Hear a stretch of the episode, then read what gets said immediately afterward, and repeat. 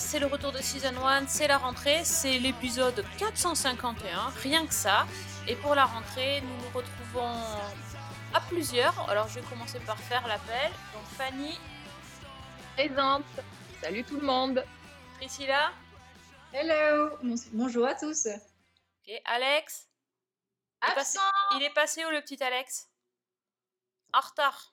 Allez, hop, Bah, c'est Comme parti. d'habitude, hein, de toute façon, il n'y a que lui qui est en retard. Même pour la rentrée, il n'arrive pas à l'heure celui-ci. Pas possible. Fred? Fred Hello, Fred Ah non, Fred Fred, est toujours crois- en vacances. Non, non, il n'est pas rentré. Je crois qu'il a changé d'établissement. Ouais, donc euh, bah, bah, voilà, bah, c'est une classe de filles, encore une fois, qu'est-ce que vous voulez que je vous dise? On fait pas exprès, hein, c'est, c'est comme ça. Mais bon, c'est pas parce qu'on est que trois ou quatre, peut-être, si notre retardataire arrive, qu'on n'a pas beaucoup de choses à dire. Préparez-vous, les vacances ont été euh, intenses euh, niveau série, parce qu'il faisait chaud, hein, donc euh, nous on s'est abrités devant notre télé, et du coup on a plein plein de choses à vous dire. Restez bien jusqu'au bout de l'émission. Et on commence tout de suite avec le, le, bah, gros morceau vraiment de, de la rentrée. La série qu'on attendait tous et toutes, je pense. Enfin, je crois quand même. Ou sinon, c'est que les gens ont vécu dans une grotte pendant des années et qu'ils n'ont et qu'ils euh, ont oublié que Game of Thrones était une série absolument géniale. Et donc, la suite, le reboot, le spin-off, le quoi Qu'est-ce que c'est d'ailleurs le- La nouvelle euh, série Le dérivée ou- préquel. Le le préquel. préquel de... Oui, c'est ça, le préquel. House of the Dragon, c'est parti. Ça nous s'appelle La Maison du Dragon, au Canada, bien sûr, au Québec. J'adore, La Maison du Dragon. Nous, on a gardé le titre anglais. Et c'est sur HBO pour 10 épisodes. C'est. Ça parle de quoi? Fanny, au tableau. Allez, j'y vais. Eh ben, com- comme tu l'as dit, c'est un, un préquel de- du Trône de Fer, hein, donc de Game of Thrones, qui, euh, bah, comme le titre l'indique à tous ceux qui ont suivi la série mère, qui va se centrer sur la maison Targaryen, c'est-à-dire en gros les ancêtres de, de Daenerys. Donc, on est à peu près deux siècles avant, euh, avant le Trône de Fer. Euh, et la caractéristique principale des Targaryens, outre leur magnifique chevelure blonde ou, blanche, c'est leur maîtrise des dragons qui leur permet de dominer, bah, de dominer le royaume. Parce que bah, forcément, quand tu mets du dragon dans la négociation, tu as quand même un train d'avance au niveau des batailles. Donc la série s'ouvre lors d'un grand conseil au cours duquel le roi vieillissant choisit un héritier. Il y a deux successeurs envisagés, la princesse Rhaenys et le prince Viserys. Et en vertu de la tradition qui veut qu'une femme ne peut pas régner euh, dans, les fêtes, c'est Viserys qui est désigné.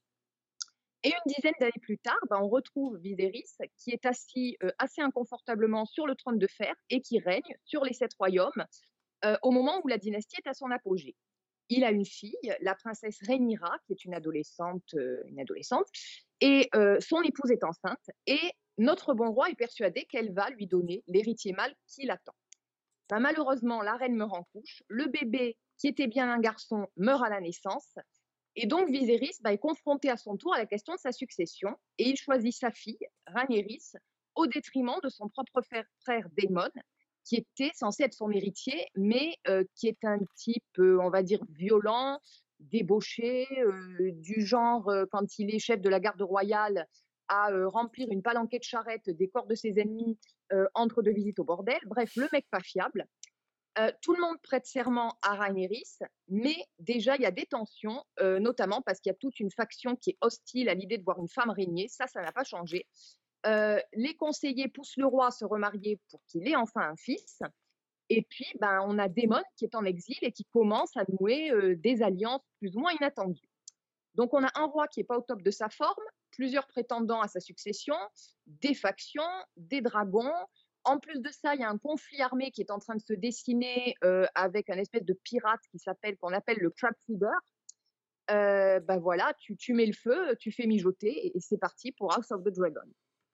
Belle recette. Les, les Ouais. ingrédients sont là. Est-ce qu'on a un petit retardataire qui a rejoint la classe? Si, Non, si. C'est pour vous. C'est pour vous, monsieur le bonnet d'âne. Le bonnet d'âne. Oui. Je vois que les choses se sont arrangées d'une année sur l'autre. C'est c'est ça, on recycle, tu sais. Pour moi, il y a longtemps que je suis recyclé. Donc bonjour Alexandre. Bonjour. Comment ça va, Cersei? Ouh, c'est- ça dépend. Je ne sais pas si je prends. Commence bien. Comment je la prends, ça dit- Ah, celle-ci j'ai entendu la voix de Tyrion. Ah, Bourrico, va. Non, mais ça va bien. Dire, moi aussi. Eh, On va- au moins, Tyrion, euh, quand même, c'est un des seuls qui finit pas mal hein, euh, à la fin de, de Game of Thrones. Donc, euh, quoique. Pas mal. ne peut l'atteindre, c'est pour ça. Mais j'ai entendu la petite voix de Daenerys. euh, Évidemment. De toute façon, Fanny, c'est la chouchou. C'est la chouchou ouais, de la classe. on Donc à forcément, c'est c'est Daenerys, quoi. bah, tu, Ouais, sais, mais les, enfin, vu comment ça finit. euh, Oui, bon. tu, sais, tu sais que les cancres euh, ont toujours euh, une appétence particulière pour les chouchous, donc euh, ça marche toujours comme ça. Oula.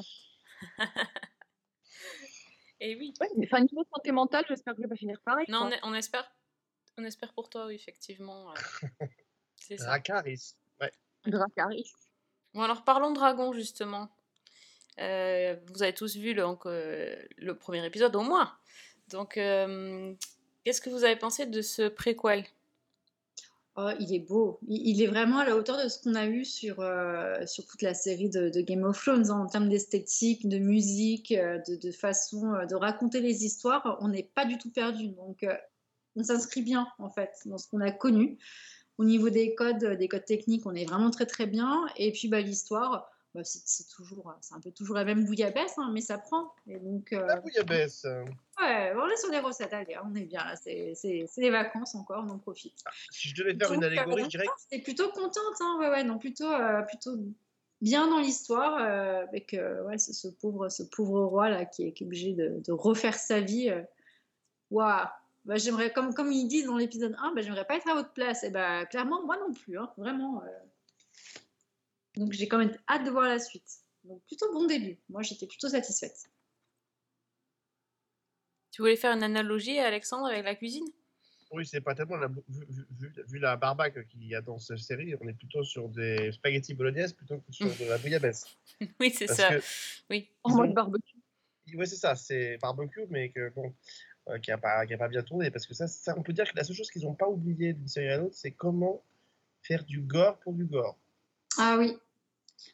Ah bah dès le premier épisode, euh, quand as la scène euh, d'a- d'attaque euh, avec ce, garçon qui se fait émasculer euh, en pleine... Enfin, oh, j'étais, je fais ok, bon bah ils commencent très bien. Du coup, ils prennent vraiment les codes les plus, extrêmes pour les remettre dès le début. Mais finalement, est-ce que c'est pas ce qu'attendent un peu les gens? Je sais pas. Je, je sais vraiment pas si les gens viennent voir Game of ou House of the Dragon pour le côté pour le côté gore quoi. Enfin c'est je, je suis pas certain. Je pense que c'est vraiment pour les histoires, pour les, les, les- les querelles, les ramifications. Et dans le cas d'un préquel, c'est comment les ramifications avec euh, la série d'origine vont pouvoir se faire, quel clin d'œil on va avoir, quel euh, donc voilà, je pense que c'est éventuellement ça que les gens viennent chercher, surtout à, à mesure que des familles euh, sont introduites et qu'elles ne Mm. et qu'elles n'étaient pas là dans les premiers épisodes. Oui, je suis, euh, je suis d'accord. hein. Je pense pas que le côté gore est le truc qui attire maintenant qu'on connaît la série, qu'on connaît les, Alors- les personnages. euh, Tu, as envie de comprendre plutôt, ouais. tu vois. Oui, c'est peut-être pas l'élément principal, mais s'il n'y avait pas ça, ils vont pas passer au pays de Candy d'un coup, tu vois. Enfin, je veux dire, ça serait étonnant, euh, sauf s'il y a vraiment une bascule Ouais. entre cette période-là et celle de Game of Thrones dans la violence des personnages, mais je pense que Enfin, c'était hardcore. Enfin, j'avoue, moi, le premier épisode, euh, J'ai- du mal à regarder, vraiment du mal à Il y, regarder. bataille- il y a quand même aussi, le- décidément, les duels de chevaliers font pas bon ménage dans Game of Thrones parce que Oui. ça se finit toujours mal. Là, on a quand même une Ah. tête éclatée façon euh, The Walking Dead. C'est c'est quand même imp- important. Alors après, ce qui est intéressant, c'est de repérer les petits trucs qui sont sémés ici et là. Parce que c'est vrai que moi, j'avais complètement zappé. Que j'ai vu la première saison il y a longtemps, mais c'est que finalement, le sort de notre héroïne, il, il est connu dès le début de Game of Thrones, en fait. Puisque euh, Oui. Robert Baratheon, il fait allusion, euh, il fait allusion au début de la série. Je me souviens pas, moi, par contre, de ça?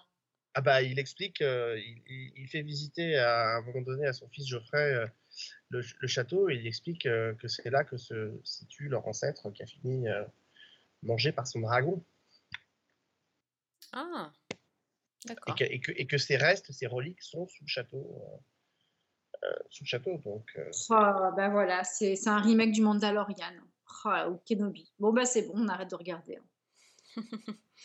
pas, pas son ancêtre d'ailleurs, c'est enfin, quelqu'un qui a, qui a, c'est pas la même famille, mais voilà, on est.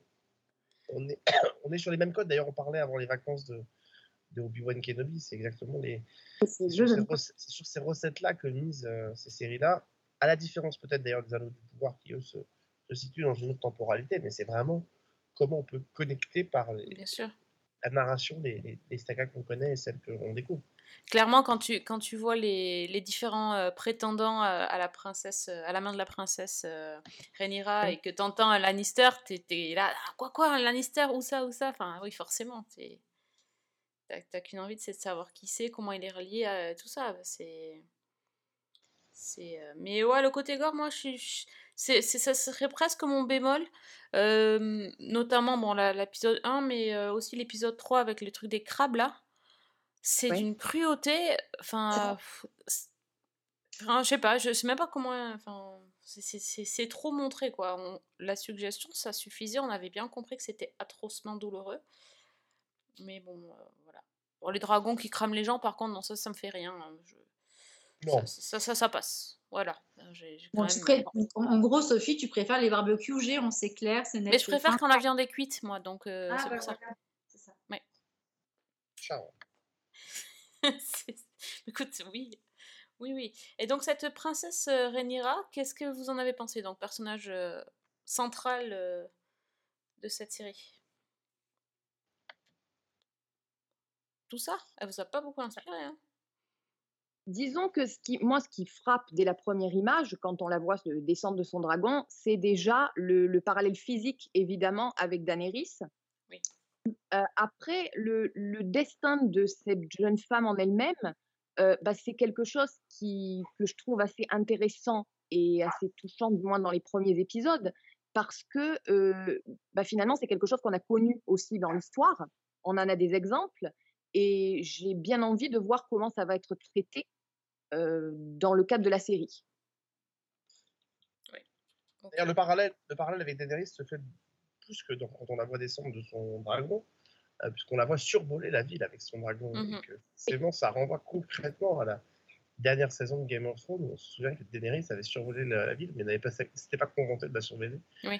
Mais elle avait aussi cramé de bout en bout. Quoi. Hum, Donc, hum. euh, il y a ce parallèle qui est fait. euh, qui est fait. Je, je- je- en fait, en, en voyant les premiers épisodes de, de, de House of Dragon, je me posais une question. Parce que j'étais. euh, moi, je vous avais peut-être je vous avais expliqué comment j'avais découvert Game of Thrones. C'est-à-dire, j'avais pas accroché au départ. Et je l'ai vu en ayant connaissance de tous les, de tous les rebondissements qu'il allait y avoir. Et moi, j'ai vu la série finalement en me demandant est-ce que tout est bien cohérent dans le destin de Daenerys, etc. Et en fait, je me pose la question est-ce que House of the Dragon, c'est pas plus intéressant de découvrir à partir du moment où on sait quel est le point d'arrivée Alors, pas forcément le point d'arrivée au début de Game of Thrones, mais cette guerre fratricide qui va y avoir dans la série, est-ce que c'est pas ça qui finalement est intéressant? Bon, alors pour une fois, c'est pas mon chat qui se fait remarquer. hein, Ça, c'est ça, c'est- c'est c'est ton chien-chien, Alex. Voilà, tout à fait. Bah, très bien. Et il trouve que tout ce que je dis est absolument Et- brillant. et je, euh, je trouve, oui, qu'il corrobore vachement tes dires. hein. Je sens qu'il a été entraîné, ce petit chien.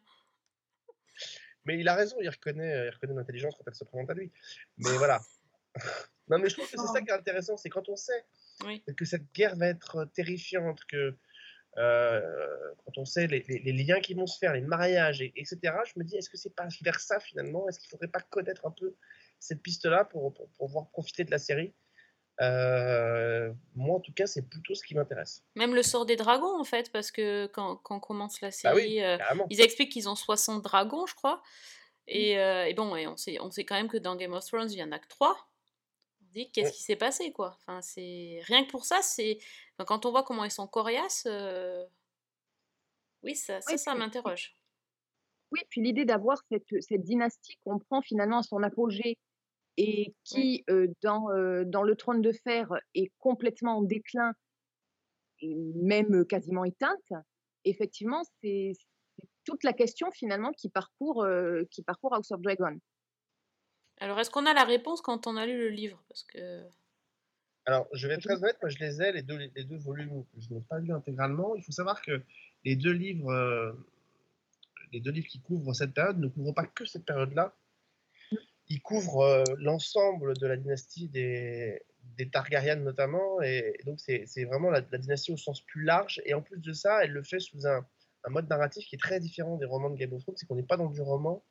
Euh, quand on ouvre les livres, on a presque l'impression d'être dans euh, dans des chroniques euh, qui ont été contées au fil des âges. Donc on a un côté plus, on a un côté moins romanesque dans, dans le- sens littéral du mot et plus chronique médiévale. On aurait, où on aurait découvert des reliques euh, de ces écrits et qu'on les aurait trouvés et qu'on les, découvrirait aujourd'hui.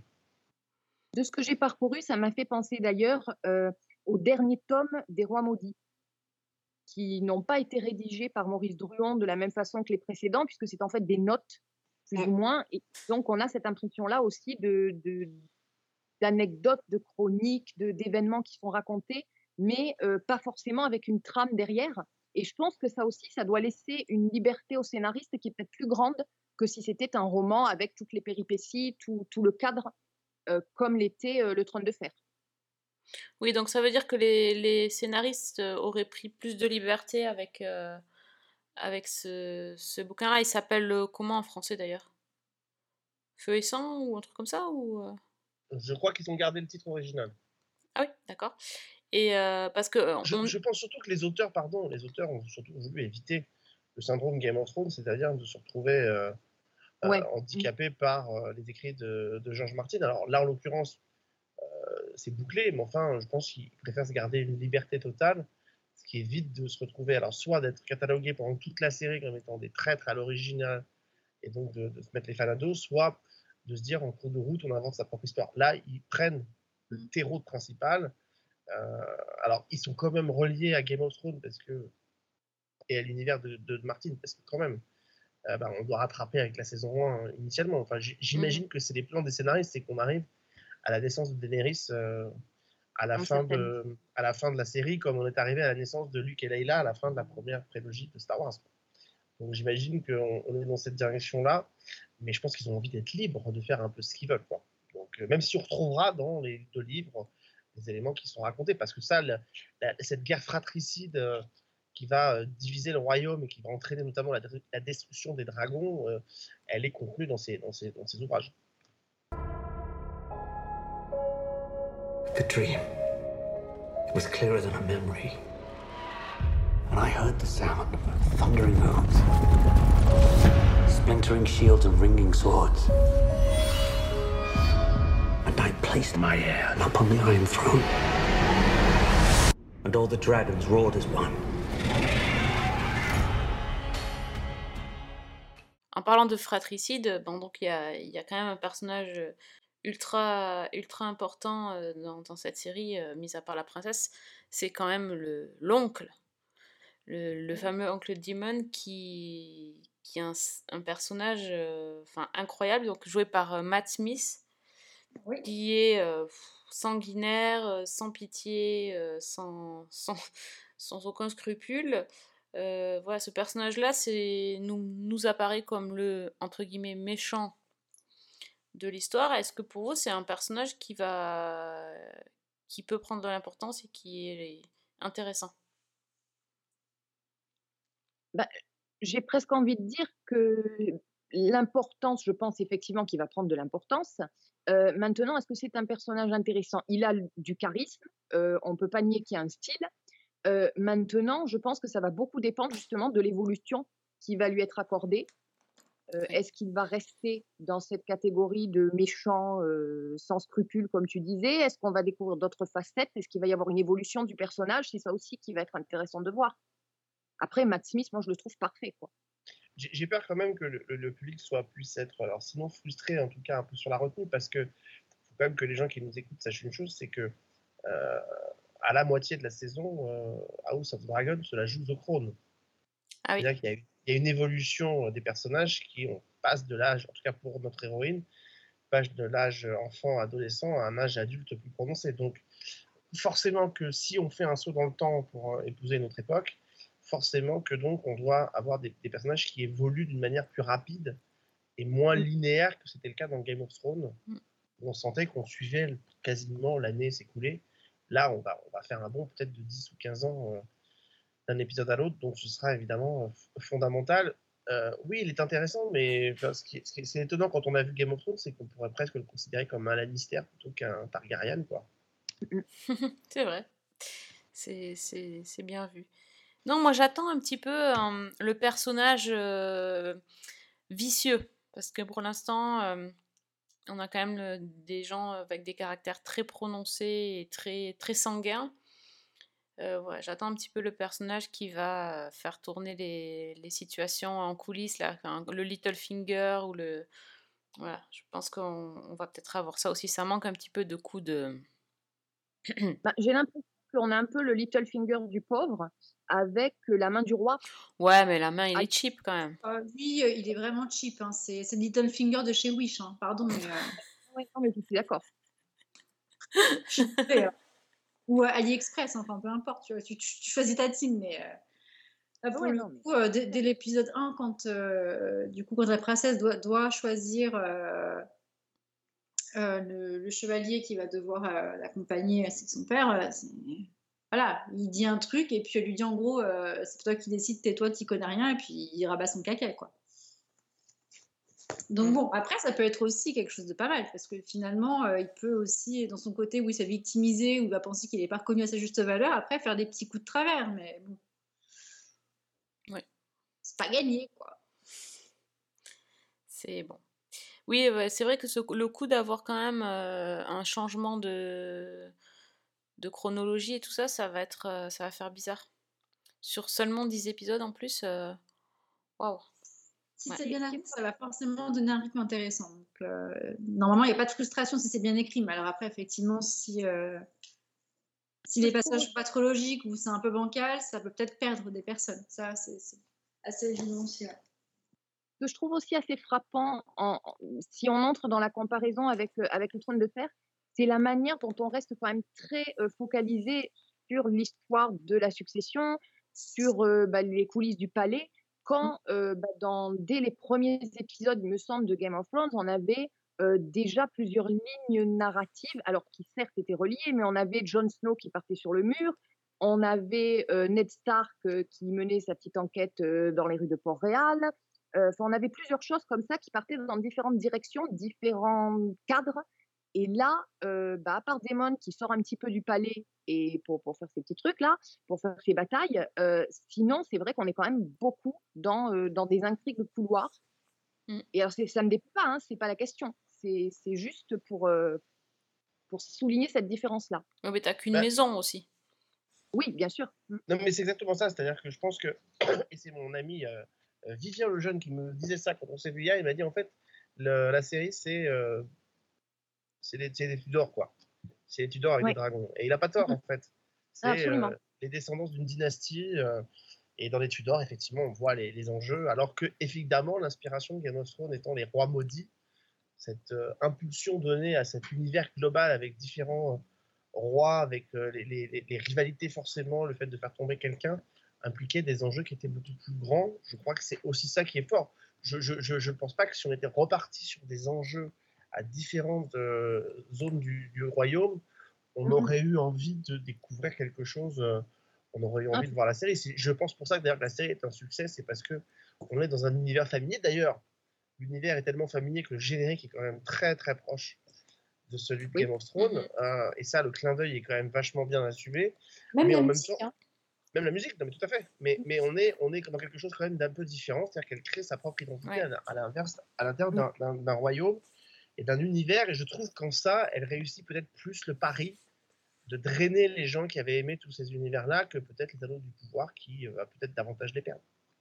Oui. Moi, j'ai trouvé ça très très fort de garder la même musique de générique parce que de toute façon, la, la musique de Ramin Djawadi, c'est une merveille. Et en même temps, de changer un, un peu le, bah, les images.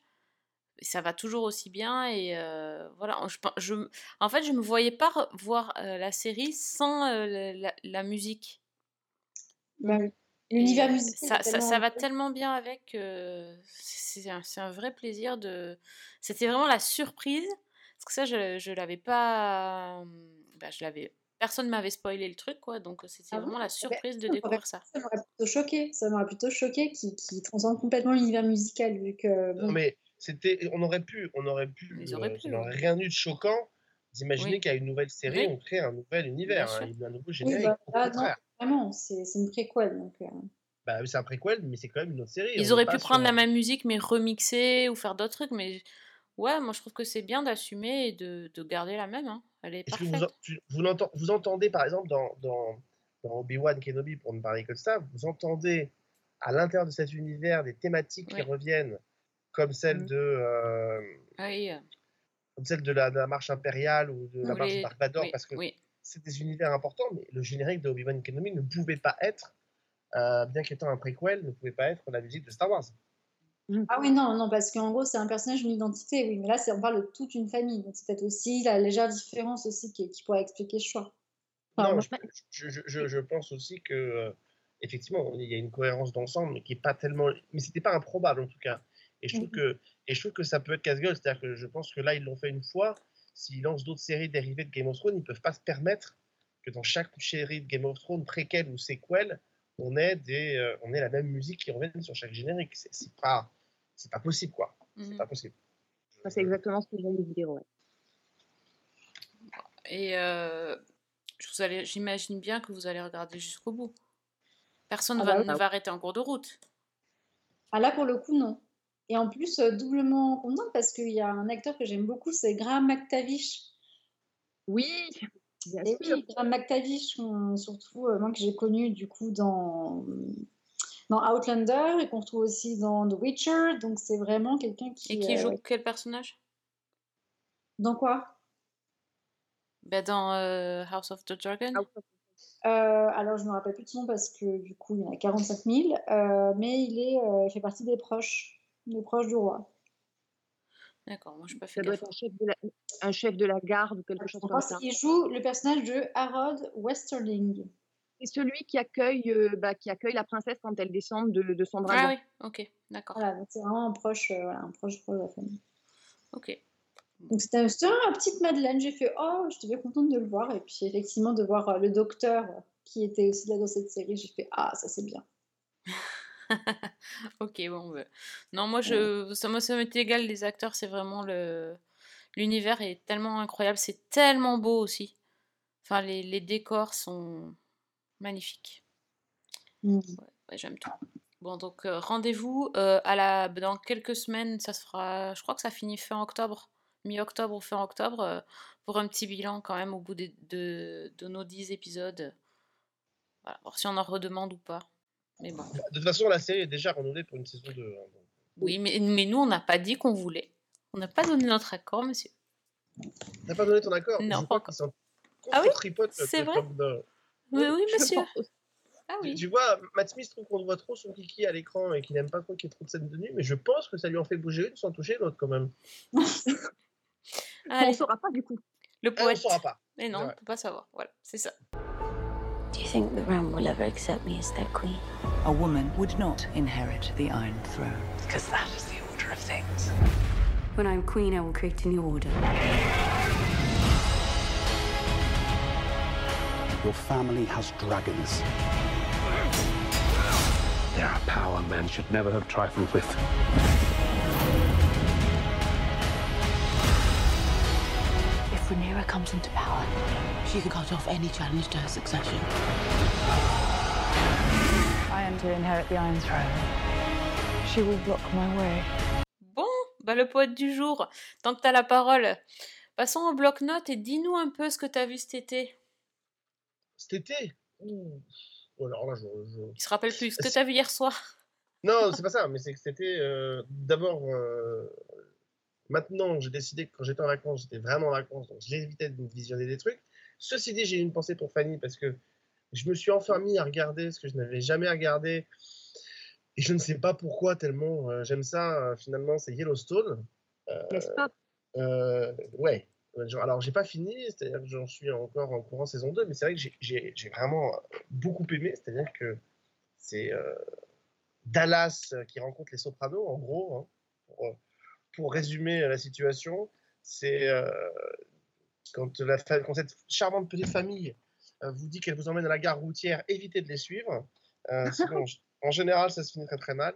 Non, mais c'est vraiment, c'est vraiment formidable et c'est vraiment un, un gros, un gros kiff de voir ça parce que je crois que c'est une, c'est une série. je- je- je- J'en parlerai pas beaucoup parce que Fanny, on en a déjà beaucoup parlé ici, mais je pense que c'est une, c'est une. Et Quand je dis Dallas rencontre les Sopranos, je, je pense que la comparaison avec Dallas, alors certes, elle peut être facile, mais je pense que en fait, les, les- les critiques qui sont faites à Yellowstone, c'est un peu les mêmes qu'on avait fait à Dallas en son temps. Tout à fait. C'est-à-dire que c'est un peu la série facile quand on a envie de taper sur les Américains et sur les séries télé américaines, euh, où on dit que voilà, c'est la série euh, patriotique, c'est la série. D'abord, d'abord, pardon, mais je, je tiens à le dire, ça me fait chier quand on dit, euh, quand on reproche aux Américains de faire des séries patriotiques, parce que je connais pas un pays qui ferait une série dans laquelle il ne montrerait, il se montrerait pas sous un jour quand même un peu, euh, un peu valorisant. Et chez nous, les flics, ils arrêtent toujours les voleurs à la fin des séries policières. Donc à un moment donné, je, je- voilà, ça je voulais le dire. Mais en plus de ça, je trouve que c'est vraiment quand on a envie de dire, voilà, j'ai entendu tout et n'importe quoi sur Yellowstone depuis que c'est lancé sans l'avoir vu. Et, et, et, je, et, ça n'est- et c'est pas du tout ce que j'ai constaté quand j'ai vu ça. C'est-à-dire que on a la constitution d'un western dans laquelle on a greffé les, services, les séries de mafia ou les histoires de mafia euh, pour faire un espèce de cocktail explosif dans lequel on, a des gens qui effectivement sont prêts à tout pour garder euh, leur propriété, mais avec des personnages qui sont, je trouve, globalement fascinants de- du début à la fin.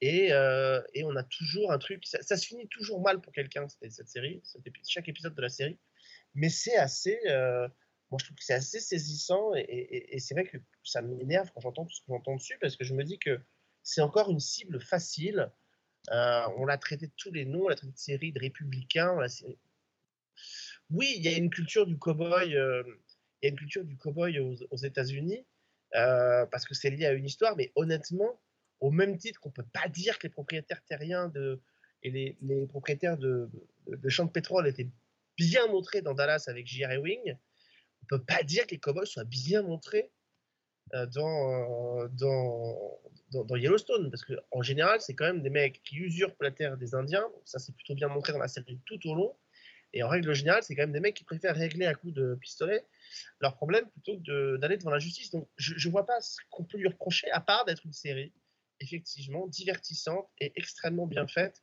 bien filmée, avec une BO à tomber, euh, et un Kevin Costner qui est absolument magistral. Donc voilà. Mais là, en fait, si tu rentres sur le terrain politique, euh, j'ai envie de citer The Good Fight, qui, pour des raisons diamétralement opposées sur l'échelle politique, est porté au nu. Mais exactement. Non, mais c'est. j'adore les deux, hein, j'adore les deux, mais voilà, c'est. Non, mais c'est pareil, on a, on a les mêmes considérations en France. Vous êtes un chanteur, euh, vous allez voter pour Mélenchon, vous allez être sacré, euh, vous allez être sacralisé. Euh, quand vous êtes un chanteur et que vous votez pour Michel et que vous votez pour Nicolas Sarkozy ou pour d'autres, euh, bah, vous êtes catalogué à droite et là vous êtes ringardisé. Donc on a exactement ces mêmes phénomènes de meute euh, qui existent, mais qui ne jugent pas. Dire, si ces phénomènes de meute dé- dénotaient quelque chose d'intéressant et d'intelligent, ce serait, ce serait pertinent. Mais dans le cas de Yellowstone, ça l'est pas du tout. Ça l'est pas du tout. Et, et, et moi, je, je, je parlais de Dallas, mais je trouve qu'effectivement, c'est Dallas qui, a, qui, aurait bien, qui aurait bien mûri et qui aurait, euh, et qui aurait appris euh, à, évoluer avec les années si on l'avait retrouvé aujourd'hui. Moi, j'avais adoré, par exemple, la reprise de Dallas en 2012, mais c'est vrai qu'ils étaient restés en- enfermés dans un schéma qui était très proche des années 80. Et, en fait, si Dallas avait tenu compte de l'évolution des séries avec les anti-héros, le tout en étant passé d'un network à une chaîne du câble, bah, ça aurait pu donner un truc comme Yellowstone. Euh, ou parce que finalement, euh, Kevin Costner, c'est J.R. Ewing, sauf que au lieu de, contrôler sa famille il- par des magouilles financières, il le fait à coup de pistolet et, il n'hésite pas à tabasser ses enfants, quoi. Donc, euh, voilà. Je trouve que voilà, cette série ne mérite pas le, déchaînement euh, anti-américain qu'il y a contre elle et que j'invite tout le monde à la découvrir sur Salto parce qu'elle elle en vaut le coup.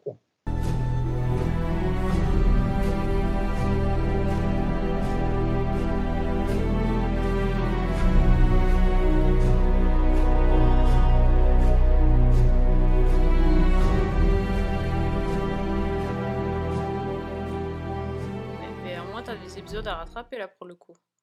Ouais, il y a trois saisons sur. Ouais. Donc, euh, donc, euh, donc voilà. Donc ça a été mon petit plaisir de, de- de l'été avec, euh, avec un autre petit plaisir. Là, je m'arrêterai dessus parce que je suis vraiment pas assez avancé.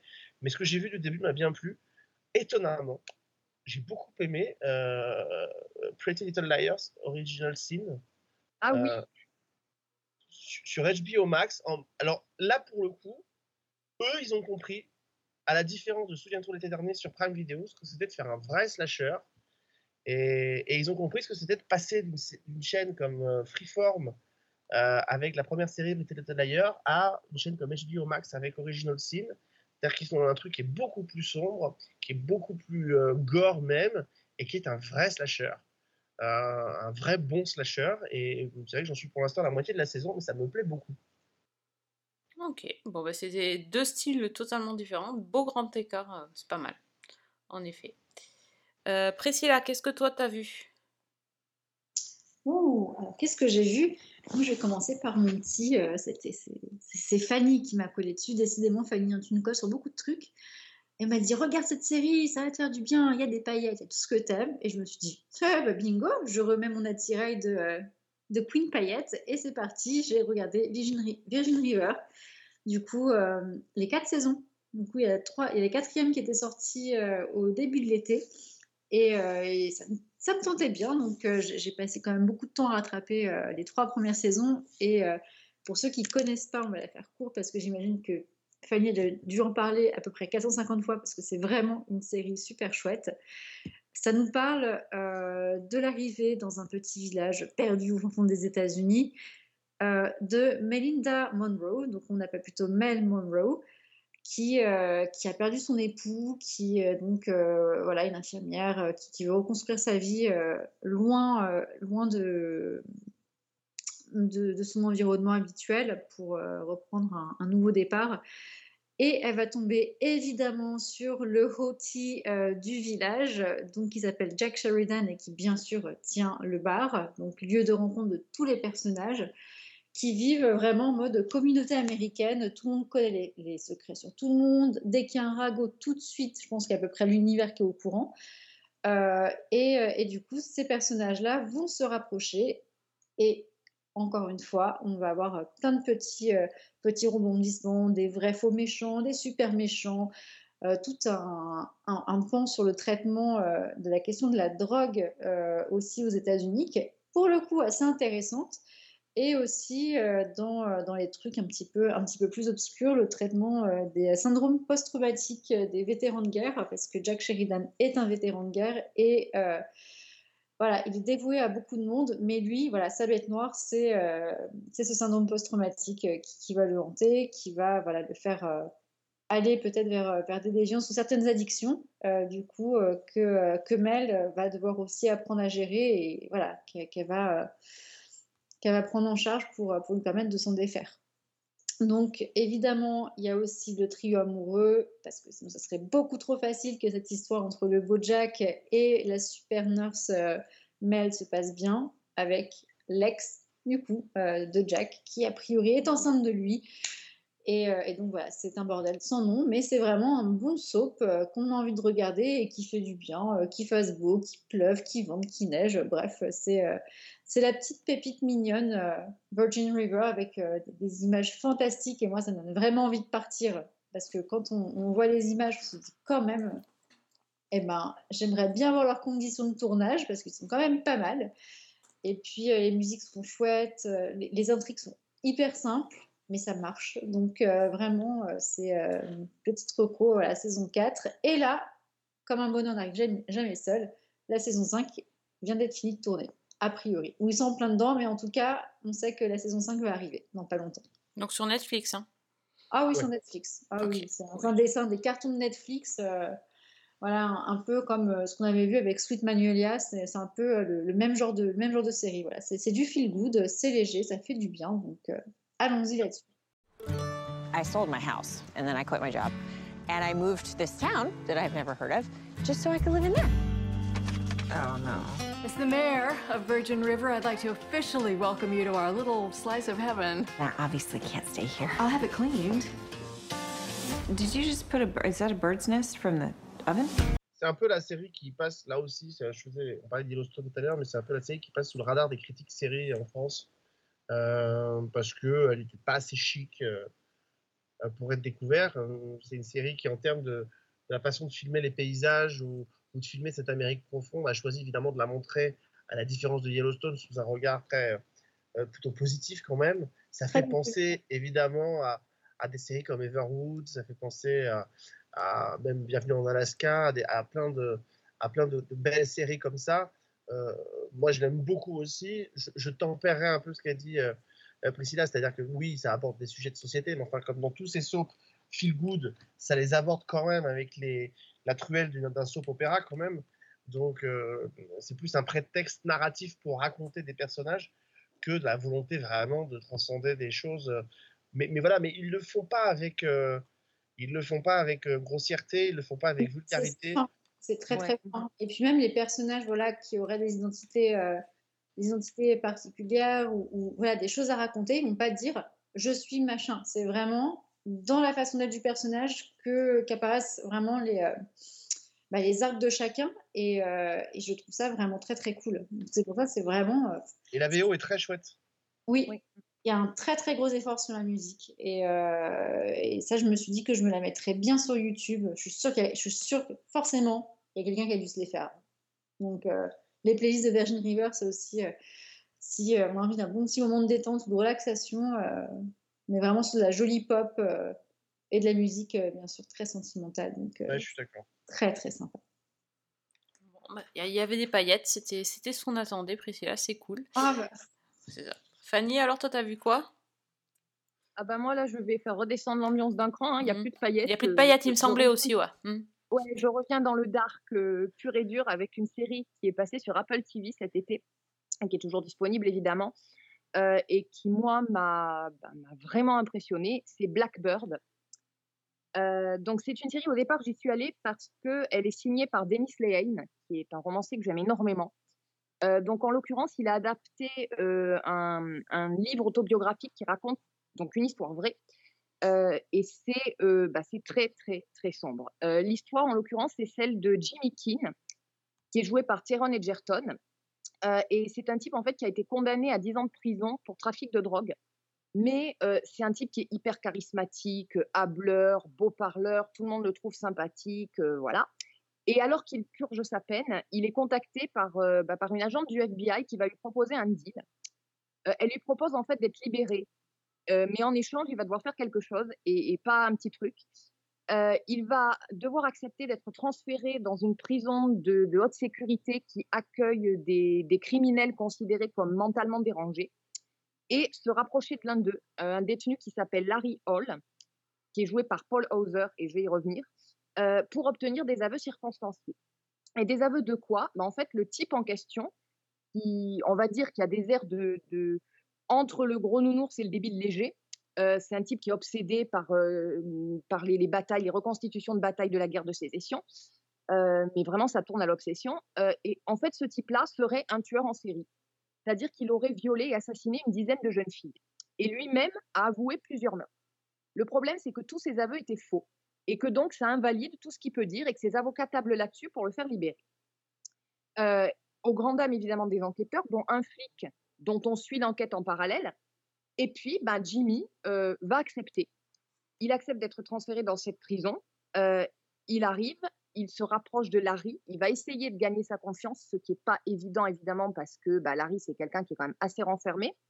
Et en plus de ça, donc on est dans cette ambiance-là extrêmement claustrophobe de prison de haute sécurité, avec des, te- des détenus qui sont dangereux, euh, sans compter que bah, Jimmy, finalement, est une balance. Donc, il y a toujours le risque qu'il soit euh, découvert et que son identité soit révélée. Donc, euh, physiquement aussi, on n'est pas certain qu'il s'en sort. Enfin, nous, on est plus ou moins certain parce que, évidemment, si le mec a écrit un livre, a priori, c'est qu'il s'en est tiré. Mais ce que j'ai trouvé très fort dans cette série, c'est d'abord qu'ils arrivent, bien qu'on se doute de la fin, à maintenir une tension, un suspense, une pression, quelque chose de constant. Et alors, euh, je parlais d'une série qui est dark. C'est une série que j'ai trouvée extrêmement violente, mais psychologiquement. C'est-à-dire qu'il y a très peu de scènes finalement de violence physique qui sont montrées. Il y a peut-être une émeute dans la prison et, c'est tout. Et tout le reste, en fait, va passer par les dialogues entre euh, Jimmy et euh, ce fameux Larry Hall, donc tueur en série, au fur et à mesure qu'il se rapproche de lui, qu'il essaie d'orienter à chaque fois la discussion vers, euh, bah, vers ce qui va pouvoir faire un déclic et, déclencher la confession. Et en l'occurrence, c'est un peu des discussions à la Mindhunter. Alors, c'est des longs passages de dialogue, mais qui sont toujours d'une intensité euh, mais invraisemblable. C'est limite si tu retiens ta respiration devant ton écran. Et euh, l'acteur donc qui joue euh, euh, Larry Hall, je disais que j'allais y revenir, c'est Paul Hauser qu'on a vu notamment dans la série Kingdom et qui n'avait pas vraiment eu de rôle de rôle marquant. Et dans ce rôle-là, le type est absolument époustouflant. C'est-à-dire qu'il arrive à faire passer par le regard des choses qui, qui vont. Enfin, on se sent pas en sécurité en fait vis-à-vis de ce type-là, bien que bah, physiquement a priori c'est pas une menace, c'est pas un type qui a l'air dangereux, et pourtant il y a quelque chose de malsain qu'il arrive à dégager tout au long du truc. Et en même temps, bah, par moment, quand il commence à faire des aveux qui revient immédiatement dessus, on se laisse balader complètement. Et, vraiment, c'est une série que j'ai trouvée hyper forte, mais limite malaisante par moment. Alors, on dit comme ça, c'est, on dirait que je la recommande pas, mais oui, je la recommande parce que c'est, moi, je l'ai trouvée vraiment très très puissante. Et, puis en bonus, il y a aussi euh, le plaisir de retrouver dans le rôle du, père du héros euh, Ray je crois que c'était son dernier rôle. Et bah, évidemment, il est excellent aussi.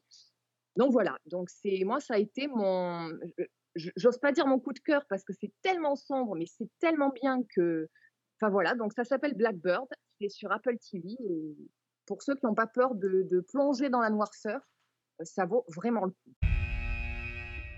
I never wanted this for you. I wanted a totally different life.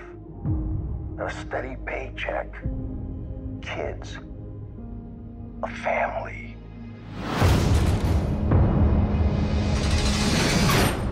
Dad.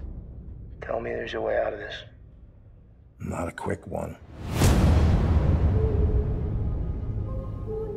Euh, oui, effectivement, euh, deux salles, deux ambiances euh, avec vous, Ah oui, Priscilla et complètement. Pania. C'est ok, oui. Ben, alors, moi, je vais enchaîner avec du, du beaucoup plus fun et, et, et clair, on va dire, avec plutôt la couleur verte. Moi, c'est c'est puisque j'ai commencé Ah. à regarder, comme je pense la plupart d'entre vous, She-Hulk Ah, sur Disney+. parler de Flubber, j'ai eu peur d'un coup là. Non, non, non. Non, non, She-Hulk, euh, tout simplement. Donc, la, dernière née euh, des séries Marvel sur Disney+. Euh, alors, on est en face d'un... On se retrouve en face d'une série qui est une série Marvel, mais qui n'est pas vraiment une série Marvel, parce que c'est quand même une comédie. Donc, faut, faut être prêt. Faut être prêt à se dire qu'on va pas voir une série de super-héros, clairement pas. C'est une comédie, ça dure 30 minutes. Donc, on est format, format sitcom. Et il y, a, de l'action, parce que bon, ça reste une personne qui se transforme en Hulk, mais, pas que, au contraire. Donc ça raconte en gros l'histoire de Jennifer Walters, qui est la cousine de Bruce Banner, donc de Hulk, qui est avocate dans un grand cabinet et qui va avoir un accident de voiture avec son cousin. Euh, lors de l'accident, ils sont blessés et donc euh, le, sang, de- le sang de son cousin euh, la contamine et elle se, elle se réveille transformée donc en géant vert. Voilà. Et euh, donc son cousin va essayer de l'initier, de lui apprendre à maîtriser ses pouvoirs, euh, chose euh, qui euh, est bien plus facile pour elle que pour lui. Donc euh, voilà, la première blague entre guillemets, qui, qui n'est pas drôle je trouve, mais bon, et que elle, arrive à tout faire euh, dix fois plus vite et dix fois mieux que son cousin. Et par contre, elle, elle, euh, elle a tout, à fait une autre façon de voir les choses, c'est-à-dire qu'il n'est pas question qu'elle abandonne son identité humaine, sa vraie identité finalement, euh, qu'elle veut continuer à être avocate et donc elle va retourner bosser. Sauf que là, ben, il va y avoir quelques incidents et elle va finir par se retrouver avocate à la fois sous sa forme humaine, mais aussi avocate sous la forme de Hulk. Euh, cette série est très très bizarre. J'avoue que quand j'ai vu le premier épisode, j'ai vraiment détesté. D'autant plus que l'actrice qui joue Jennifer Walters, c'est euh, Tatiana Maslany, c'est une actrice que j'adore. Et la retrouver là-dedans, je, n'ai pas compris. Je n'ai pas non plus compris les effets spéciaux euh, de, de transformation de, de She-Hulk qui sont. euh, pour moi, ne fonctionnent pas, euh, pas, vraiment. Ça c'est très très très étrange. Euh, le côté comédie sur le premier épisode m'a complètement échappé. Je pense que je m'attendais tellement à avoir euh, une autre série Marvel avec un super-héros que je j'ai pas j'ai l'impression que euh, on me montrait autre chose. J'ai quand même persévéré, mais je vous avoue que le deuxième épisode, j'avais même pas envie de le voir. Et le troisième, j'avais oublié de le voir. On, on en est là. Et mais petit à petit, j'ai commencé à essayer d'apprécier. Alors, je dis pas que j'aime la série parce que c'est toujours pas le cas. Mais je lui trouve des qualités, notamment dans, euh, dans le côté fun qui me rappelle ou qui a tout pompé selon les, selon les écoles à Ali McBeal, dans le, dans le, dans le coup de cabinet d'avocat un peu barré. C'est pas, pardon, là je suis obligé d'interrompre, c'est pas pompé, je veux dire, c'est assumé comme tel. Ah, T'as- T'as t'as Ali Ah, McBeal et Drop Dead Diva en même temps. Là, là on est vraiment Non sur mais, c'est- non, mais ce que je veux dire, c'est que les, les auteurs, ça, fait, ça fait des mois qu'ils l'annoncent comme ça, et ils l'annoncent tellement que quand euh, euh, elle rentre dans un bar, dans son bar favori, c'est Ali McBeal qui est projeté sur les écrans dans le bar. Oui, c'est vrai. Donc euh, là, pour le coup, enfin, voilà, après, on peut dire, euh, on peut dire que c'est pas forcément heureux d'avoir, été chercher Ali McBeal, mais pour le coup, ils l'ont, ils l'ont revendiqué, c'est-à-dire qu'ils ont toujours dit que c'était un, un- un Ali McBeal à la sauce, euh, à la sauce Marvel, quoi. Oui, Donc mais voilà. en fait, ils n'ont pas besoin de ça. Enfin, ils n'ont pas besoin de ça. Et pourquoi pas besoin de ça? Ben, si, euh, c'est le principe. Pardon, pardonnez-moi, ça fait. Là, je vais pas faire la défense de Marvel, mais ça fait 15 ans que euh, Marvel a, a pensé ses films, ses séries comme des références à d'autres, à d'autres films, je veux dire, ou à d'autres univers, ou à d'autres choses. Donc là, qu'ils le fassent. Après, pour la comédie, je laisserai finir Sophie, mais, mais là, pour le coup, c'est comme ça qu'ils font depuis 15 ans. hein. Ça a toujours été comme ça sur tous les films. Je veux dire, on parlait de. Quand on parlait du sol- de Captain America et le soldat d'hiver, on faisait une référence à, à- au film d'espionnage des années 70. Euh, Vendavision, c'est un hommage à la sitcom télé. euh, et là, tout le monde trouvait ça génial. Donc, euh, Mhm. donc voilà, donc je, c'était pour tempérer un peu ça. C'est pas, ce serait pas qu'il se serait dit on va pomper sur euh, Ali McBeal euh, et, et la comédie. euh, alors on peut le regretter aussi, mais c'est vrai que ça par, par exemple aussi c'est annoncé depuis, euh, depuis, Oui. euh, aussi longtemps que la série Oui, est non, annoncée. mais... Oui, mais pour moi, le, le- le premier épisode n'est pas une comédie, donc euh, je j'a- j'avoue, je, j'avoue, je voyais pas, je voyais pas, et j'ai et euh, et pour moi, la série est devenue une comédie euh, au- dans le dernier épisode diffusé avec le magicien là. euh, oui, là, Alors, là, j'ai compris en fait. Je me suis dit ah ouais, ok, c'est une comédie, mais jusque là, j'avais pas vraiment.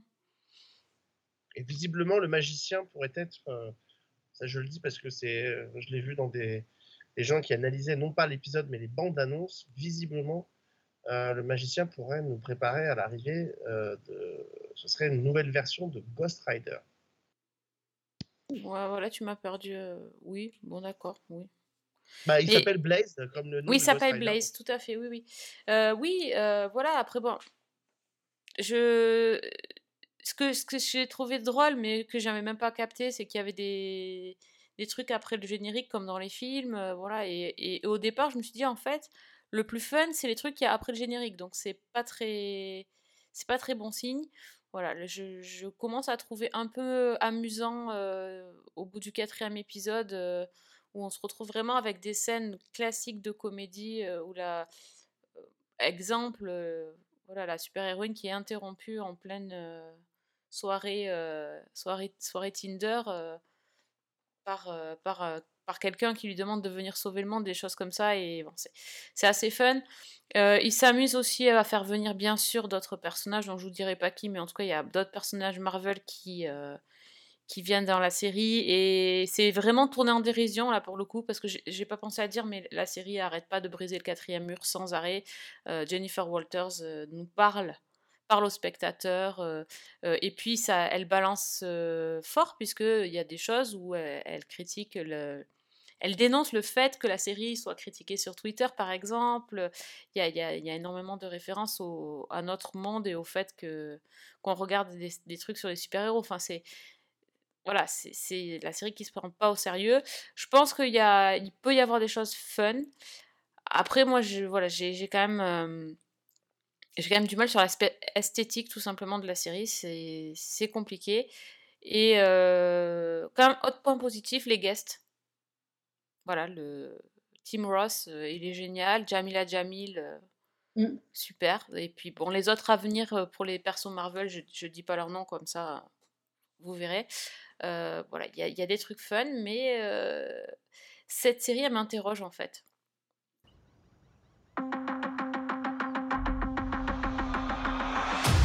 More and more eccentric superhumans are coming out of the woodwork.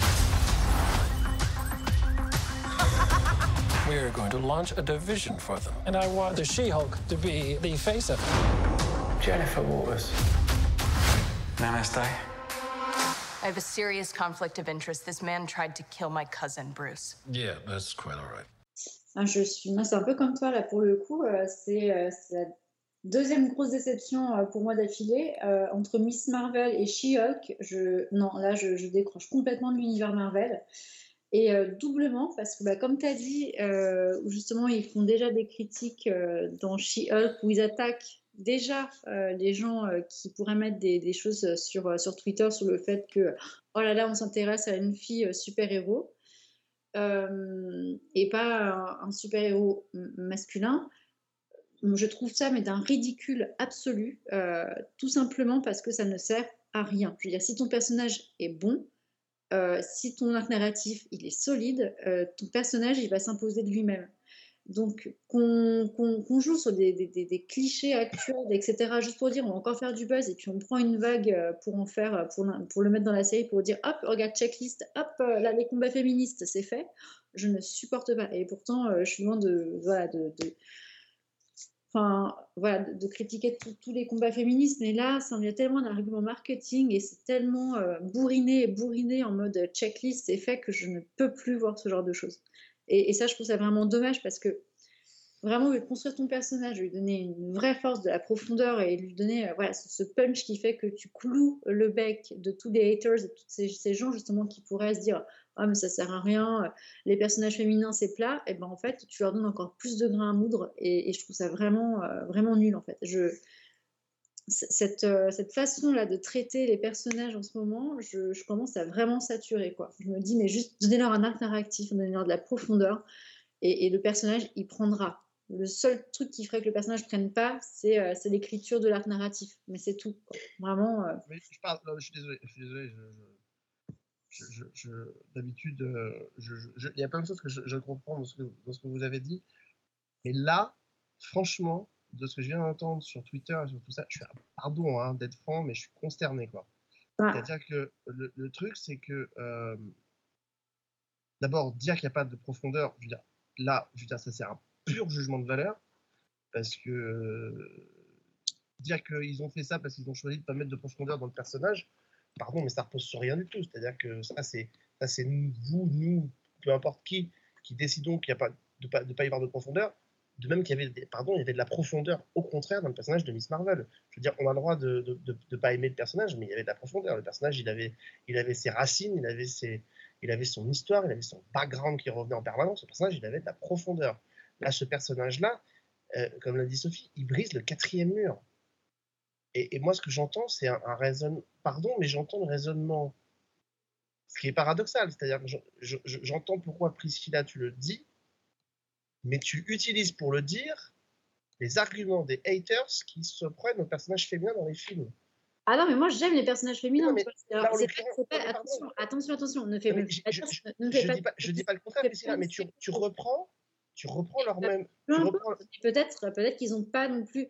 Mais après, t'as les haters, ils vont forcer le trait. Moi, ce que je dis juste, c'est que j'aime le personnage quand il est amené juste avec sa nature, tu vois. mais, mais c'est pas, pas le truc, mais si tu reprends leurs arguments dans le sens où tu es tellement premier degré dans le fait, dans le descriptif des- des- des- du fait de briser le quatrième mur, je veux dire, à partir du moment où on a un personnage qui, est, qui brise le quatrième mur, alors, on peut, on peut ne pas aimer la façon dont il le fait, mais à partir du moment où il brise le quatrième mur, et à partir du moment où on décide que la série est méta, vu tout ce qu'ils entendent sur la série depuis six mois, Mais, ils auraient été contre à l'intégrer. pourquoi ils peuvent pas juste faire leurs produits sans forcément chercher à se défendre enfin, Tu vois, c'est ça que je comprends pas. Il y a un moment. mais pourquoi si tu es sûr de ton produit, si tu es sûr de ce que tu vas vendre, tu n'as pas besoin d'entrer dans le jeu des haters. tu fais ton truc. Et pourquoi, et pourquoi ils ne décideraient pas de, euh, de, de- de- de- de se défendre face à ces critiques qu'ils ont entendues, euh, qui ne reposent pas sur grand-chose, si ce n'est que... Non, ça repose sur euh, du. Non, ça repose sur rien du tout. Les critiques qu'on leur a fait, ça repose sur rien du tout. Bah oui, mais d'accord, mais on n'est pas obligé pour dénoncer ce qu'ils ont fait d'utiliser les mêmes critiques que les gens qu'on dénonce soi-même. Enfin, tu vois, c'est le paradoxe de ton argumentation, c'est que tu reprends le côté très premier degré des haters qui voient un personnage féminin. Et, bah, euh, c'est- et ben- et c'est exactement ce que font les scénaristes. Moi, c'est pas ce qu'ils font, ils brisent, ils jouent le côté méta, c'est-à-dire qu'ils anticipent les réactions qu'ils savent qu'ils vont avoir Et je suis désolé, euh, tu, tu beau dire que s'ils avaient soi-disant gonflé le personnage, ils ne les auraient pas eu. Bien sûr que si, ils les auraient eu. Ne serait-ce que parce que le personnage s'appelle She-Hulk. Ils l'auraient eu, de toute façon. Ils allaient avoir des personnages, comme il y a eu des critiques, quand on a féminisé des personnages pour SOS Phantom 3, euh, quand il y a eu le nouveau SOS Phantom qui c'était des femmes, il y a eu des critiques simplement parce que c'était des femmes. Là, ils l'auraient eu, donc ils anticipent. Pareil sur les guests. Ils disent, vous croyez quand même pas que... Je sais que vous vous dites comme ça que She-Hulk, ça va être la série qui... euh, qui ramène des guests à tous les épisodes, ah bah oui, si finalement vous avez raison, euh, elle anticipe. C'est quand même ultra malin. Je veux dire, N'importe quelle autre série, n'importe quel autre sitcom qui fait ça, tout le monde crie au génie, euh, et elle l'aurait pas fait avec beaucoup plus de finesse. Et là, on a un personnage qui le fait parce que ça rentre dans le cadre de la comédie, et on est très premier degré en disant mais qu'est-ce qu'ils ont besoin de répondre aux haters? Bah ouais, mais bon, attendez, à un moment donné, quand pendant six mois vous entendez des gens qui vous disent euh, que les mecs se posent même pas la question, d'ailleurs, comme pour Miss Marvel. Pour Marvel, on, avait des mecs bourrins qui sont arrivés en disant euh, voilà, ils nous, font du wokisme parce qu'ils mettent un personnage euh, euh, musulman. Le personnage, il est comme ça depuis sa création dans les comics. Et là, et c'est pareil, c'est pas, pas Marvel aujourd'hui qui décide de faire un personnage comme ça, c'est comme ça qu'il a été créé dans les années 80. Donc il, il- contourne ce truc-là.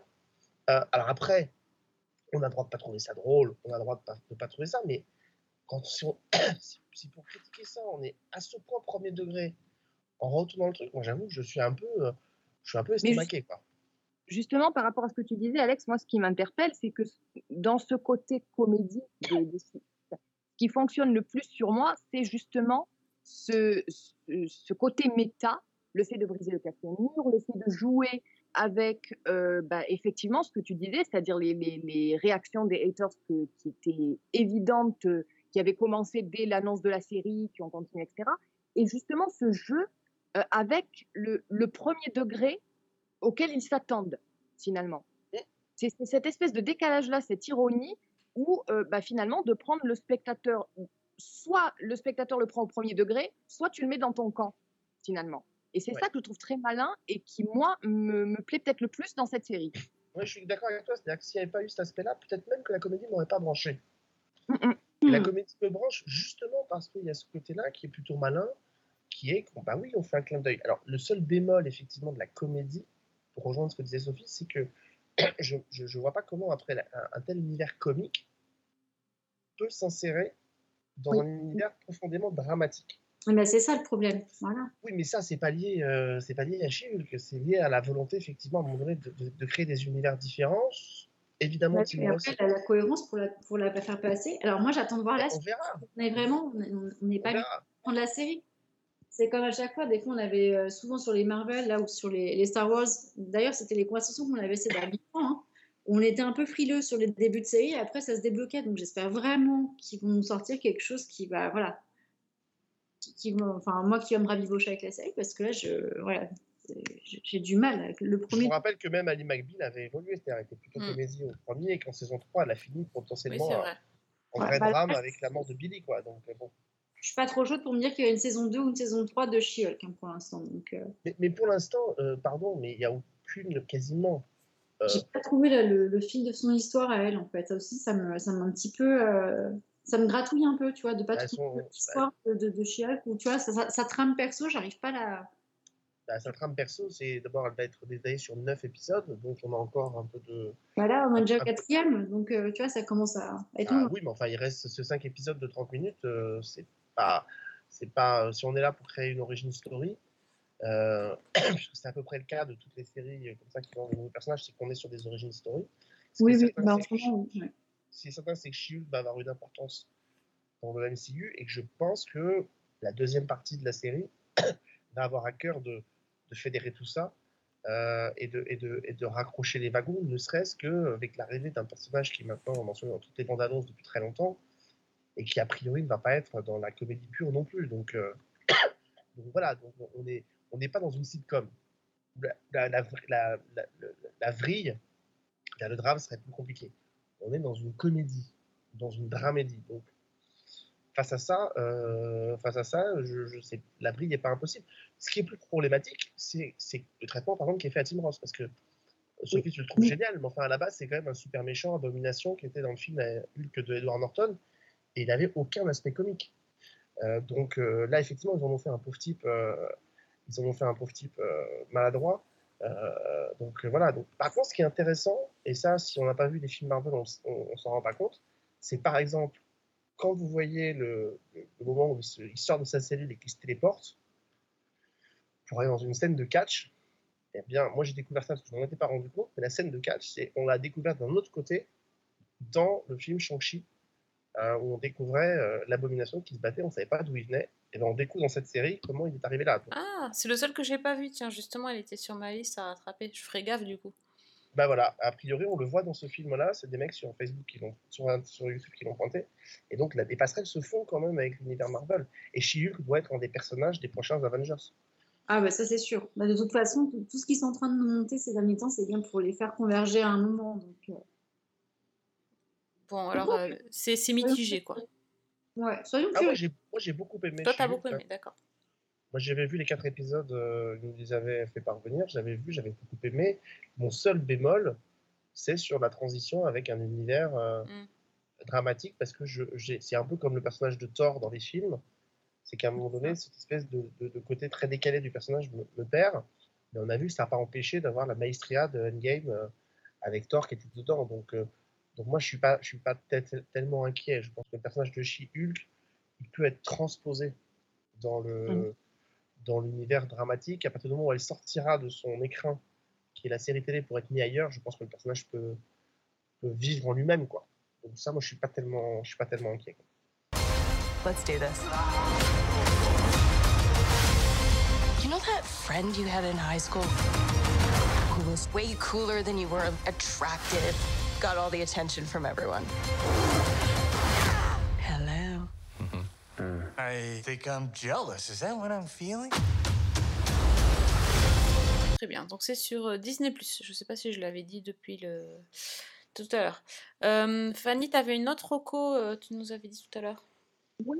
Euh, bah alors moi là je pars dans le complètement improbable euh, puisque je viens de terminer euh, la saison 4 d'une série que j'aime énormément qui est disponible sur MyCanal c'est What We Do in the Shadows Euh, donc tout à l'heure j'étais dans le, le dark et l'obscurité Euh, j'y reste mais alors cette fois dans un registre totalement différent puisque c'est euh, bah, une comédie complètement absurde et complètement réjouissante euh, donc, pour rappel, c'est une série qui a été créée par Jermaine Clement et euh, Taika Waititi d'après le film qu'ils avaient fait, qui portait le même titre, What We Do in the Shadows. Et en fait, c'est un faux documentaire sur bah, la vie de vampires séculaires dans Staten Island de nos jours.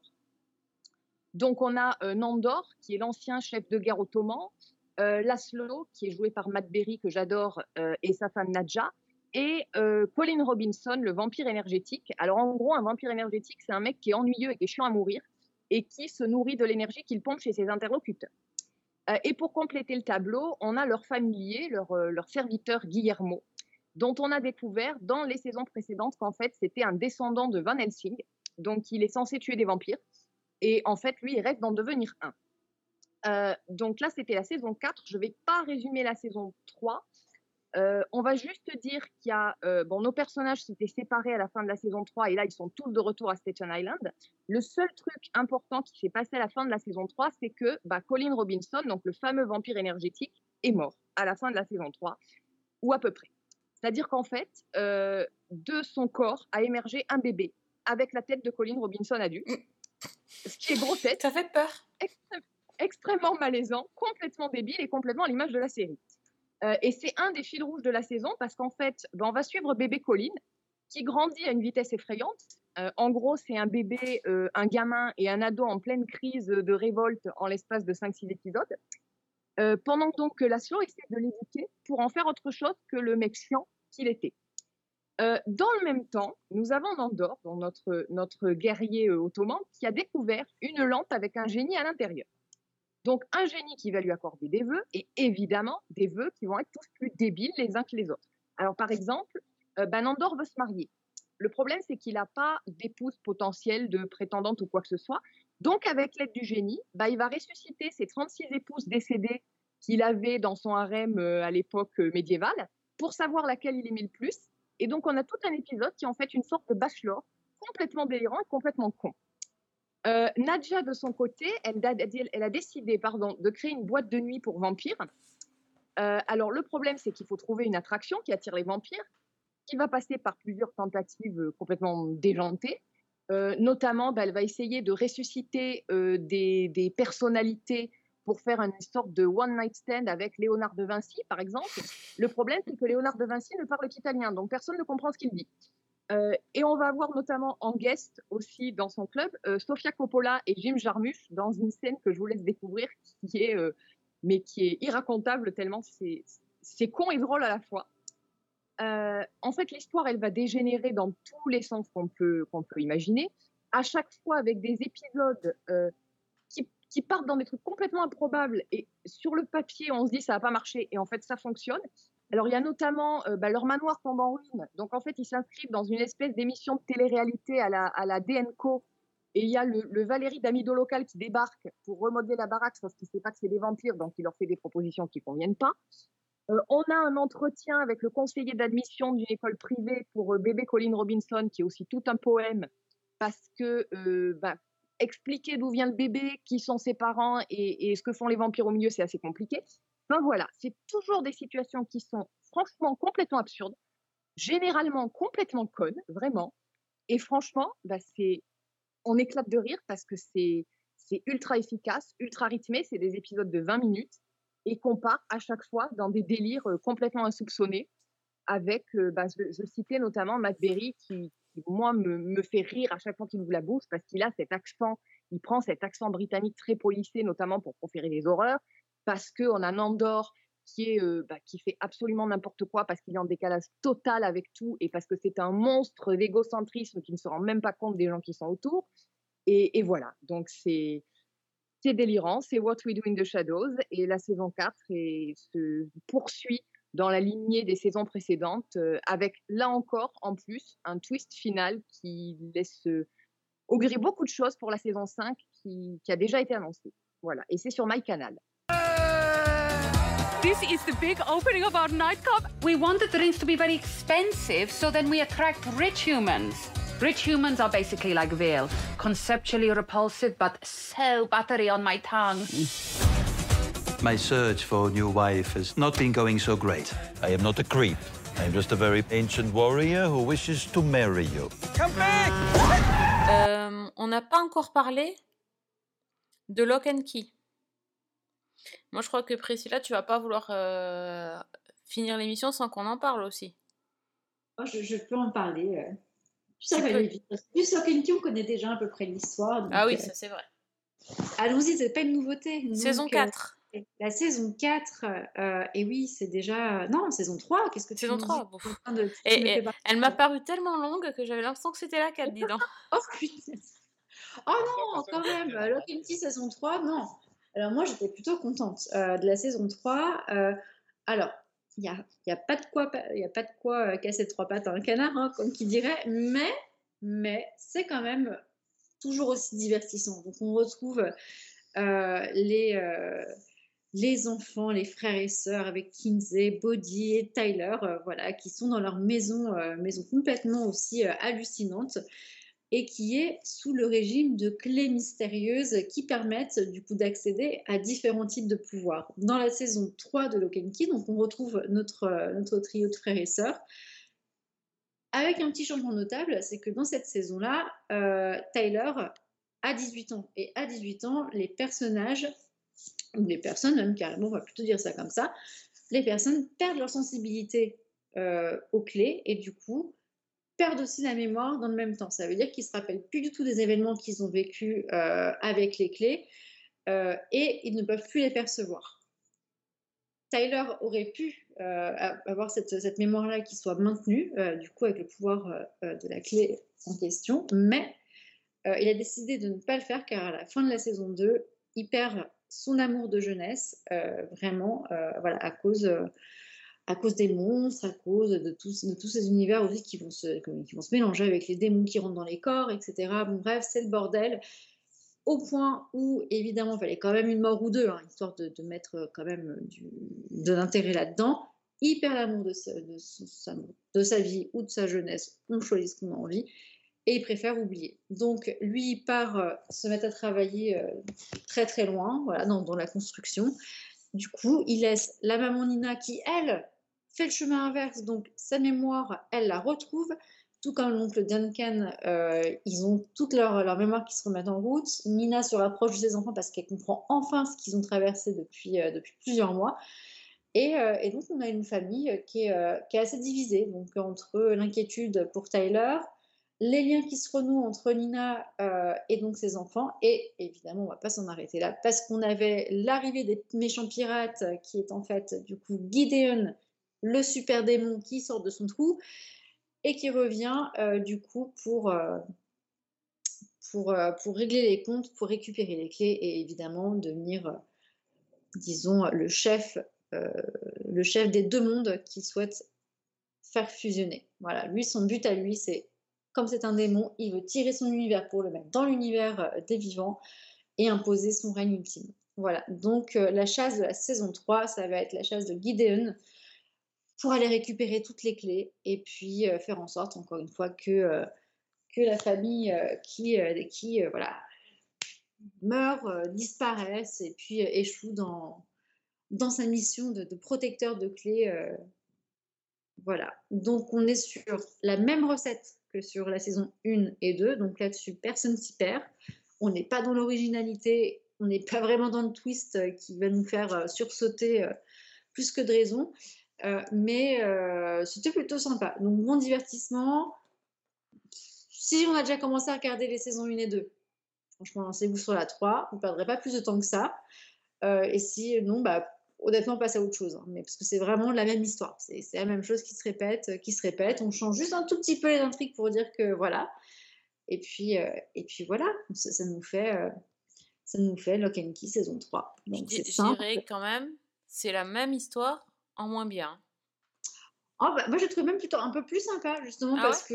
euh, un tout petit peu plus sympa, parce qu'il y avait justement ce, ce body qui, euh, qui va se faire prendre son corps par un autre personnage, et du coup, Body ne sera plus Body, donc ça va quand même créer des petits troubles dans la maison. Mais euh, mis à part ça, vraiment, ouais, effectivement. Mais c'est vite résolu, quoi. Enfin, en fait, chaque fois qu'ils ont un- que les enfants, ils ont une, un obstacle ou une- quelque chose, voilà, qu'ils n'arrivent pas à surmonter, ça, ça dure une- un demi-épisode et tout de suite, ils ont une solution et ça, enfin, il n'y a pas vraiment d'enjeu parce que tu sais toujours qu'ils vont non, réussir, qu'il va rien se passer, quoi. oui, qu'ils vont gagner. Donc, à la limite, s'ils se prenaient une grosse branlée et qu'on finisse sur un cliffhanger où ils sont vraiment dans une situation où ils ne peuvent pas se dépêtrer, ok. Mais là, effectivement, bon, c'est pour ça que je dis, si on a commencé, qu'on a plutôt adhéré, on peut regarder, il n'y a pas de souci, ça ne sera pas perturbant plus que ça. Pas plus, pas plus de nouveautés, mais euh, c'était quand même, bon, c'était sympa. Là, les honnêtement, les 8 épisodes, je crois que j'ai dû les regarder en deux fois. Donc, euh, c'est quand même, ça m'a ça m'a- ça m'a plu parce que les codes sont là. Je trouve que sur la musique, ils ont fait des efforts aussi. C'était très, euh, très cool. Et puis, euh, puis après, on reste sur, sur, la même beauté de réalisation. Les, les images sont quand même très belles. Le script vaut ce qu'il vaut. Il est très maladroit à des moments. Il est très blasant à d'autres. Des fois, il y a des, des choses qui sont complètement incohérentes dans l'histoire. Mais bon, ça tient à peu près la route. C'est, je ne donnerai, pas le prix de, je donnerai pas le prix de, de, de série d'été, par exemple. Moi, c'est vrai que ce qui m'a gêné, c'est déjà bon, Bodhi, qui est quand même le- le- l'un des personnages les plus idiots, quoi, excusez-moi, mais qu'on ait vu. Ah, mieux fait de rester dans sa boule à neige, hein. dire. Ah oui, non, mais de pouvoir faire ses doigts d'honneur. Hein. Ils sont à Alola, là, Aloha, j'en peux plus. Non, mais c'est- c'est une catastrophe. Le, le- quand, euh, quand il se retrouve à voyager dans le temps, je pense que le mec n'a jamais vu une seule fiction qui se passait dans le voyage dans, avec les voyages dans le temps. Hein, parce que côté euh, bouleversant les réalités et sans se soucier de. Enfin bon, bref.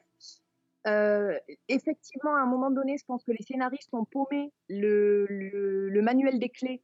Parce qu'il y a quand même des- le- la clé notamment qui permet de voyager d'un endroit à l'autre. Il n'y a plus aucune cohérence avec ce qu'on nous avait dit en saison 1 et 2 Exactement. par exemple. Euh, et j'avoue que moi, j'ai bloqué aussi un petit peu sur Gideon, qui est quand même le méchant euh, bien caricatural au possible. Mais oui, je me suis cru dans un épisode de Pirates des Caraïbes. Là. Je me suis dit, qu'est-ce que Il y a un peu de ça, ouais. Après, par contre, la fin, euh, enfin, moi, je- elle m'a quand même touchée. La fin est émouvante, mais sinon, le milieu, c'est un ventre mou. Voilà, exactement. Bon, bah, tu- en fait, il nous a pas vendu du rêve, tu sais. Non, mais bon, après, c'est vrai que bon, la fin, c'était tout chouchou quand même. hein. On se dit, ah, un petit peu happy end. ah, ah. Mais hum, voilà, c'est c'est lock and key, quoi. C'est le truc qui suit son petit 30 ans et des incohérences. Mais oui, effectivement, quand Body, tra- enfin, Body utilise euh, la, la clé euh, et, et l'horloge pour voyager, je me dis, mais quand même, tu sais que si tu vas dans le passé, ça va avoir un impact sur le présent. Oh bah non, tranquille, on y va. hein. Hop là. Mais tu- moi, j'avais envie de crier, mais ne fais pas ça, espèce d'idiot. Mais c'est ce que j'avais, voilà, c'est ça. Et par contre, si, alors, pour quand même donner un petit point positif sur la série, parce qu'il y en avait un, euh, c'était le traitement de Nina. Enfin, elle fait plus juste la cruche. Euh, J'étais genre, oui, merci. Donc on va sur sa vie, on va sur des éléments qui étaient un peu plus traumatisants sur, euh, sur ses addictions à elle aussi. Et c'était peut-être la thématique de mon été, je crois, hein, les, les addictions à l'alcool. J'ai l'impression entre Virgin River et Nina, on était un peu sur ça. Quoi, alors. Ok, je croyais que c'était le morito qui t'avait fait mal au crâne. Non, écoute, j'en ai même pas pris un seul cet été, je crois, pour te dire, pour être honnête. Mais, euh, mais ouais, et je, ouais, l'histoire de Nina, euh, pour le coup, c'était pour moi le seul élément qui était vraiment, euh, qui était vraiment mignon dedans. Voilà. J'étais contente qu'on qu'on découvre enfin que c'était pas euh, juste euh, une femme qui fait oui, oui, non, non, tu veux du lait? Enfin, c'est, tu vois, je me suis dit, bon, c'est c'est bien, c'est très bien. I'd say we're doing pretty great. Dodge is gone. We haven't heard anything from Eden. Things are finally kind of normal.